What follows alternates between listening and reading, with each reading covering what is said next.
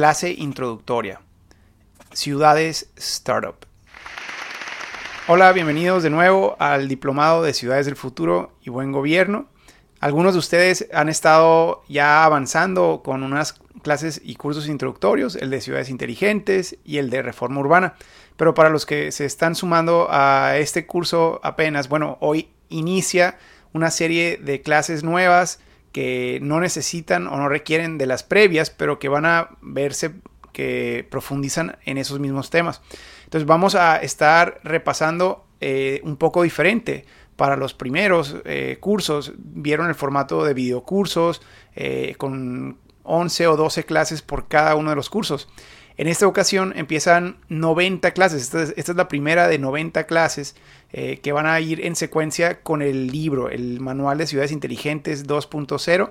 Eh, este va a ser la guía. Cada una de las herramientas de ese manual van a ser una clase en esta serie de 90 clases para un total de 90 herramientas. Sin embargo, como se darán cuenta en el manual, que espero que hayan descargado eh, y que está disponible sin costo en PDF, eh, si se dan cuenta tiene 105 clases.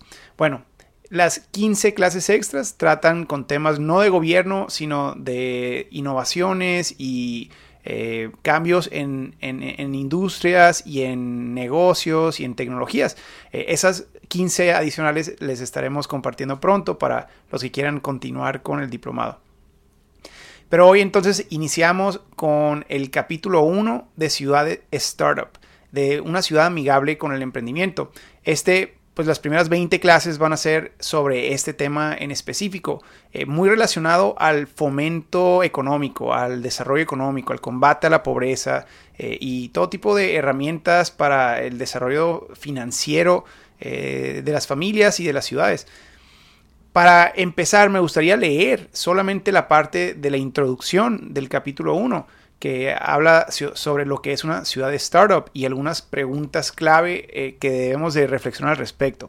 Entonces, eh, una ciudad de startup, fomentar y proteger una cultura emprendedora es de las herramientas más importantes para impulsar el desarrollo y el mejoramiento de una ciudad.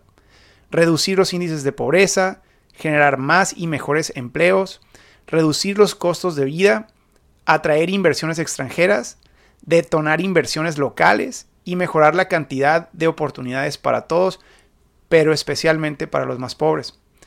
Para ello, las mejores prácticas de políticas públicas y proyectos atienden preguntas como las siguientes.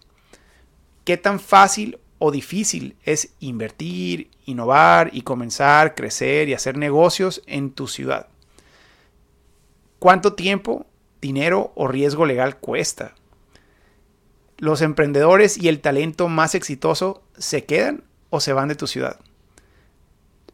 ¿Qué porcentaje de las personas en la ciudad y en cada uno de sus barrios emprenden? Estas preguntas son, una, son una herramienta de reflexión y como estas hay muchas otras preguntas que empiezan a, mm, orientarnos para entender o calificar qué tan amigable es nuestra ciudad con los emprendedores. Y si se fijan, aunque estamos eh, celebrando también todo tipo de inversiones extranjeras, el gran enfoque está en el emprendimiento local, en los negocios locales. Y va a haber políticas que definitivamente apoyen más eso que, a, empresas extranjeras. Y vamos a analizar un poco de ambas. Para poder profundizar sobre estas herramientas, vamos a, antes de entrar a la herramienta 1, primero hacer un repaso muy básico sobre economía. Y a mí la economía es la, parte que se me da más natural. Esa es mi, trayectoria académica, de ahí proviene y me da gusto poder ahora aplicarla al tema de las ciudades y vincularla a todo tipo de criterios urbanísticos, sociales, ambientales. Pero tenemos que entender la economía, la economía de las ciudades y la economía de las familias y de los negocios. Eh, y esto nos lleva a eh, varios conceptos y principios que, que son bien importantes compartir hoy.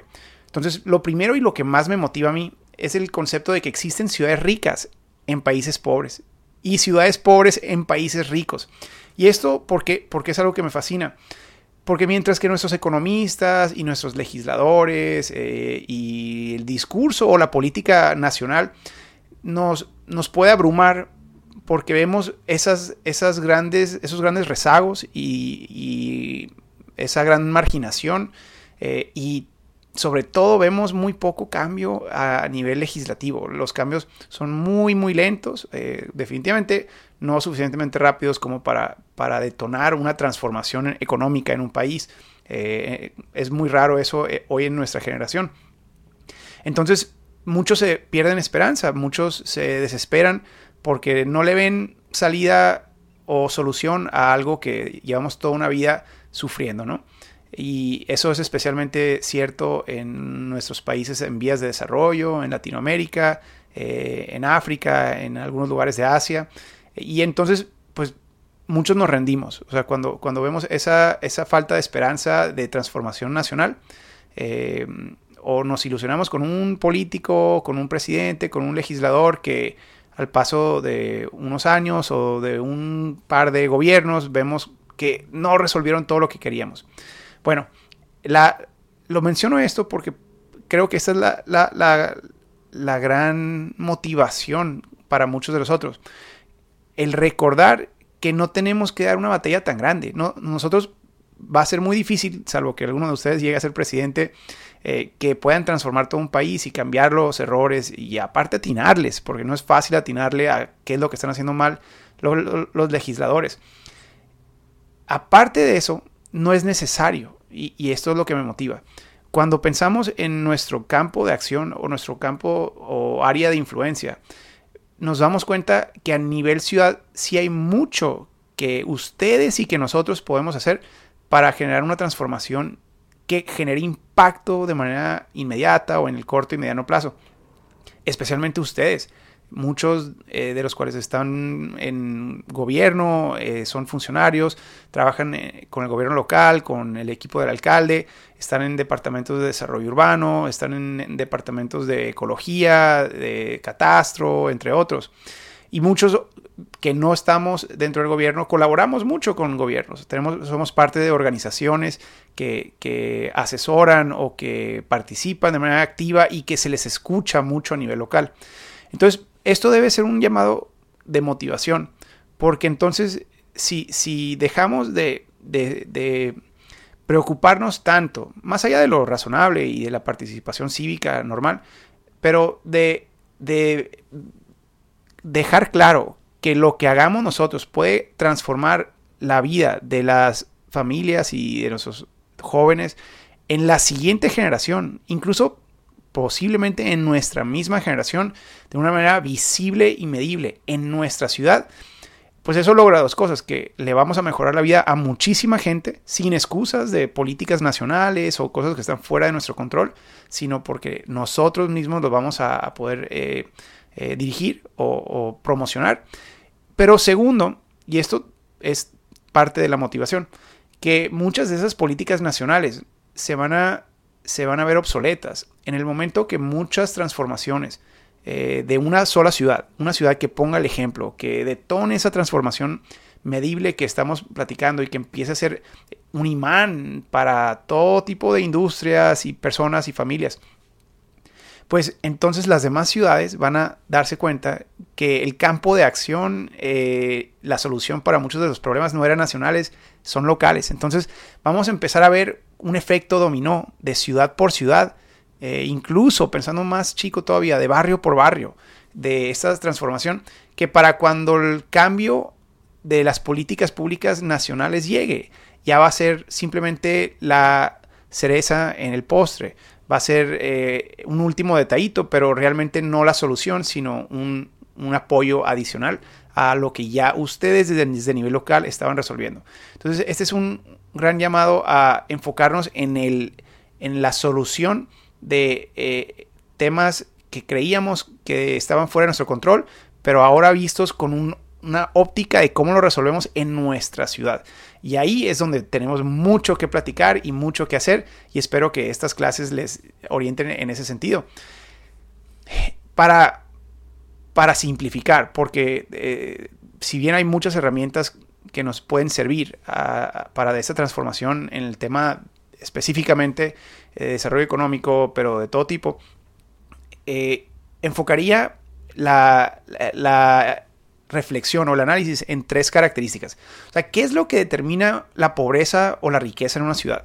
¿Qué es lo que determina eh, las oportunidades, la, marginación extrema, la segregación, eh, la, desigualdad? Todos esos elementos que tienen que ver con economía. Y, a diferencia del nivel nacional, que nos confunden y, nos abruman con tantos debates sobre tantos conceptos tan complicados de todo tipo, monetarios, de deuda, de gasto, eh, de regulaciones. Bueno, a nivel local hay eso también motiva, que lo podemos simplificar y lo podemos medir de una manera muy, muy práctica. Entonces, número uno, y esto realmente es también el, elemento nacional que debería de determinar todo, pero a nivel local va a ser muy, muy básico. Número uno, la cantidad de emprendimientos y de negocios. O sea, ¿cuántos emprendimientos y negocios nacen y crecen en nuestra ciudad? Y aquí vamos a hablar de, de dos temas. Hemos usado la palabra startup startup es el, término americano o gringo eh, o en inglés para, mm, eh, este emprendimiento nuevo, ¿no? Pero más allá de startups, aquí vamos a hablar también mucho de scale-ups. Scale-ups también es un término eh, en inglés que se refiere a esos emprendimientos que ya están listos para dar el, paso al siguiente nivel. Entonces son los dos. O sea, ¿qué tantos de esos nuevos negocios y negocios que están dando un brinco hacia arriba están saliendo de nuestra ciudad? Proporcional al resto de ciudades. Obviamente una ciudad con muy poca gente, pero con una tasa alta de emprendimientos ya es una que va a ver los beneficios de esto. ¿Y por qué, por qué esto es este? Este es el gran factor. De, de todos los factores en el tema del desarrollo, para la prosperidad y la riqueza eh, financiera sobre todo. Ese es el gran factor. Y esto es por varias razones, pero la razón principal es que entre más negocios tengamos en una ciudad, eh, vamos a ver, bueno, realmente varias cosas, pero la principal es más oportunidades laborales. Entonces, pensemos en esas películas viejas que hemos visto que tienen un elemento de certeza muy grande cuando tienes a todo un pueblo o toda una ciudad que depende de una fábrica, digamos, no es el caso que ocurrió en muchas ciudades, que se venía y se instalaba una fábrica o una mina eh, o una industria de cualquier tipo, puede ser a lo mejor eh, un puerto o algo así, ¿no? Y que empleaba a toda la ciudad o a un gran porcentaje de los, de los trabajadores de la ciudad. Bueno, todos estaban sujetos a cual sea el sueldo que esa empresa decidiera eh, y a las condiciones laborales que esa empresa decidiera.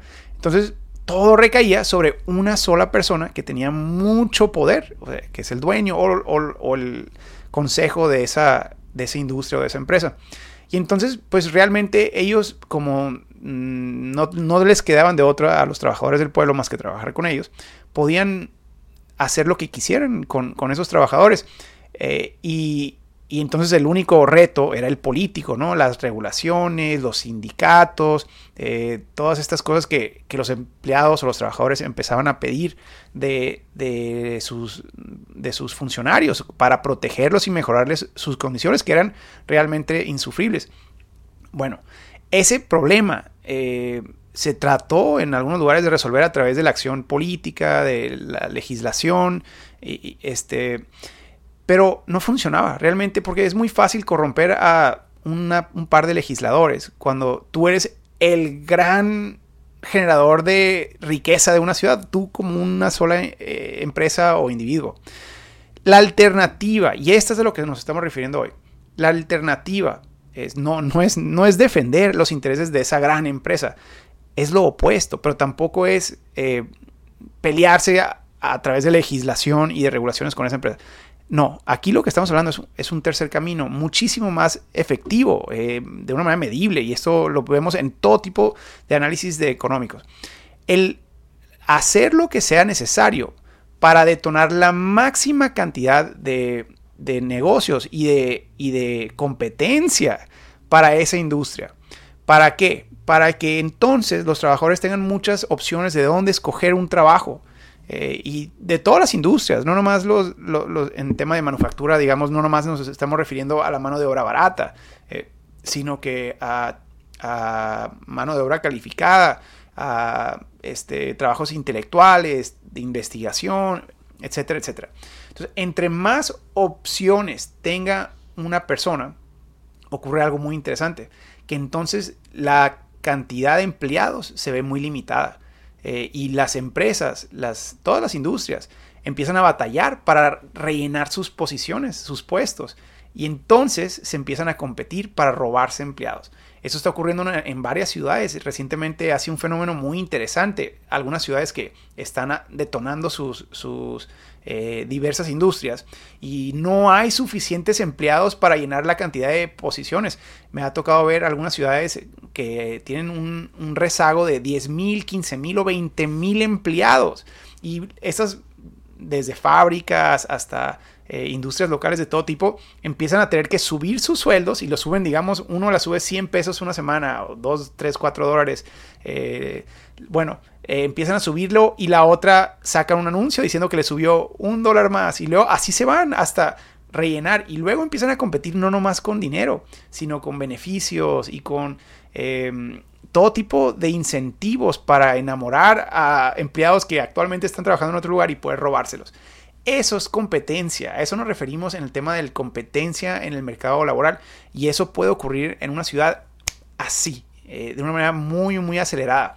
Eh, y a eso nos estamos refiriendo con eso de la cantidad de emprendimiento y de negocios, de negocios medianos, grandes, chicos, especialmente chicos, que es donde vemos algunas de las mejores oportunidades de, vida para empleados. Entonces, eso, número uno, la cantidad de emprendimientos y de negocios. Número dos, los costos de vida, que están muy vinculados al primero, al número uno. Es decir, entre, digamos, eh, considerando varias ciudades que tienen un ingreso muy similar, digamos, el, promedio de ingresos de las familias y de los trabajadores de esa ciudad sea similar a la de otra, pero en una, los costos de vida son muy altos. La vivienda es más cara que en la otra, el transporte es más costoso y el tiempo que toma de un, llegar de un lugar a otro es, más, es también más, más lento. Eh, pero más allá que la vivienda y el transporte van a ser los dos principales, pero le agregamos la medicina, educación, comida, recreación, que también cuenta y cuenta mucho. Bueno, vamos agregando algunos de esos componentes y nos damos cuenta que hay ciudades donde vivir es mucho más caro. Entonces, ojo, mientras que una de las variables es el incremento de los salarios y de los ingresos de las familias a través de más emprendimiento, eh, hay situaciones donde eso, si no se acompaña de las políticas correctas y de competencia en las industrias correctas, sobre todo en vivienda y transporte, pero si no generamos las políticas adecuadas para generar ese emprendimiento y negocios en esas industrias también, entonces los costos van a subir, los costos de vida van a subir más rápido que los ingresos. Y eso resulta en algo desafortunado, porque entonces vemos eh, que de poco sirvió ese incremento de, ingresos, porque la inflación local o el, costo de una vida digna eh, se, eh, vio negativo en realidad. y peor aún, que en ocasiones esto le, le sube los costos especialmente a los que ganan menos, ¿no? Entonces eso empieza a generar segregación y resentimiento de todo tipo. Entonces la palabra clave que vamos a estar repitiendo mucho en todo el, capítulo este es el de competencia. Entre más negocios, más competencia por los empleados. Y entre más negocios de servicios, más competencia por bajar precios para poder ganar clientes, consumidores eh, y por calidad también, porque eso es algo muy interesante que muy rápido, sobre todo cuando ya superamos las necesidades básicas en una ciudad, eh, las empresas empiezan a, diferenciarse, tratar de diferenciarse con mejor servicio y con mejor producto, eh, aunque sea el mismo precio que sus competidores, ¿no? Pero el número tres, entonces aquí estamos hablando mucho de, del desarrollo de las, de las condiciones para generar más emprendimiento, que nos suba los ingresos eh, de las familias y los trabajadores locales y que baje los costos de los servicios y de los productos en esa ciudad porque pues se compitieron. Pero número tres, y este es algo bien interesante en el tema de las ciudades, es un fenómeno que apenas ahora estamos entendiendo, eh, que realmente es intuitivo, pero, pero cada vez más importante. El tercer elemento es el del talento. ¿Cuánto talento hay en tu ciudad? Y aquí es donde vemos algo muy interesante que muchos ya más o menos entendíamos cuando hablamos de la palabra educación. Cuando hablamos de la palabra o del concepto de generar, combatir la pobreza y generar prosperidad y desarrollo a través de, mejor educación, de, de más educación, hay un elemento que es cierto y otro que no es el adecuado, desafortunadamente. Entonces, primero que nada, el talento, y eso lo hemos platicado, el talento, las personas con mayor talento, la mano de obra calificada, esos que tienen opciones de trabajar en todo tipo de empresas y con unos sueldos mm, muy favorables y entonces que tienen empresas de toda una región o un país o del mundo incluso peleándose por ellos porque sus conocimientos o los beneficios de tenerlo en su industria o en su empresa son grandísimos, pero no encuentran a suficiente gente como ellos, entonces les ofrecen por todos lados. Bueno, eh, aquí es a donde quería llegar. Cuando invertimos creyendo que vamos a generar talento en nuestra ciudad a través de la educación, pues hay un elemento que puede estar más o menos bien. Pero cuando, cuando nuestra ciudad no está capturando ese, o enamorando a ese talento, ese talento se nos va. Entonces de poco sirve resolver este problema. Sí sirve, pero de muy poco resolviéndolo con inversiones en escuelas primarias, secundarias, preparatorias, eh, universidades. Bueno, no sirve si se nos está yendo todo el mundo cuando se gradúan. Todo, sobre todo los más talentosos. Entonces la pregunta aquí va a ser clave durante todo este capítulo. ¿Qué podemos hacer para que esos jóvenes y no tan jóvenes, pero los más talentosos de diversas industrias, ¿eh? no, no, no más estoy hablando de, de lo que imaginaríamos desde la perspectiva académica, estoy hablando de creativos, de científicos, de inventores, de ingenieros, de, de artistas, de deportistas, todos estos van a ser clave y vamos a platicar mucho de eso en diferentes clases. Pero, ¿qué podemos hacer para que todos ellos a pesar de su gran éxito y de las opciones que tienen eh, para mudarse y trabajar en cualquier lugar del mundo, ¿qué vamos a hacer para enamorarlos tanto de nuestra ciudad que no ni consideren dejar nuestra ciudad? Eh, eso, esa pregunta es algo que creo muy pocos economistas, sobre todo a nivel local, eh, han terminado de, apreciar. Porque entonces, con estos talentos en una ciudad, las empresas pueden estar dispuestas a aguantarse algunos eh, temas fiscales o regulatorios o, de otras cosas que no son muy atractivas para ellos. Pero como en la ciudad de ustedes están los empleados que van a llevarlos al éxito a ellos, estamos viendo que ahora esas empresas están dispuestas a irse a estas ciudades. Pero si logramos los tres elementos, o sea, las condiciones para que detonen los emprendimientos, eh, las condiciones para que la competencia baje los servicios, el costo de los servicios y, de los productos en una ciudad, y las condiciones para que el talento, todo el talento se quede e incluso se venga a vivir en nuestra ciudad, vamos a lograr algunas cosas maravillosas. Entonces con esto, eh, primero quería introducir el capítulo de ciudades eh, de startup eh, vamos a empezar a analizar clase por clase en las próximas para ahora sí empezar a hablar de herramientas específicas que nos permitan detonar estas, estas condiciones clave de las que estamos reflexionando.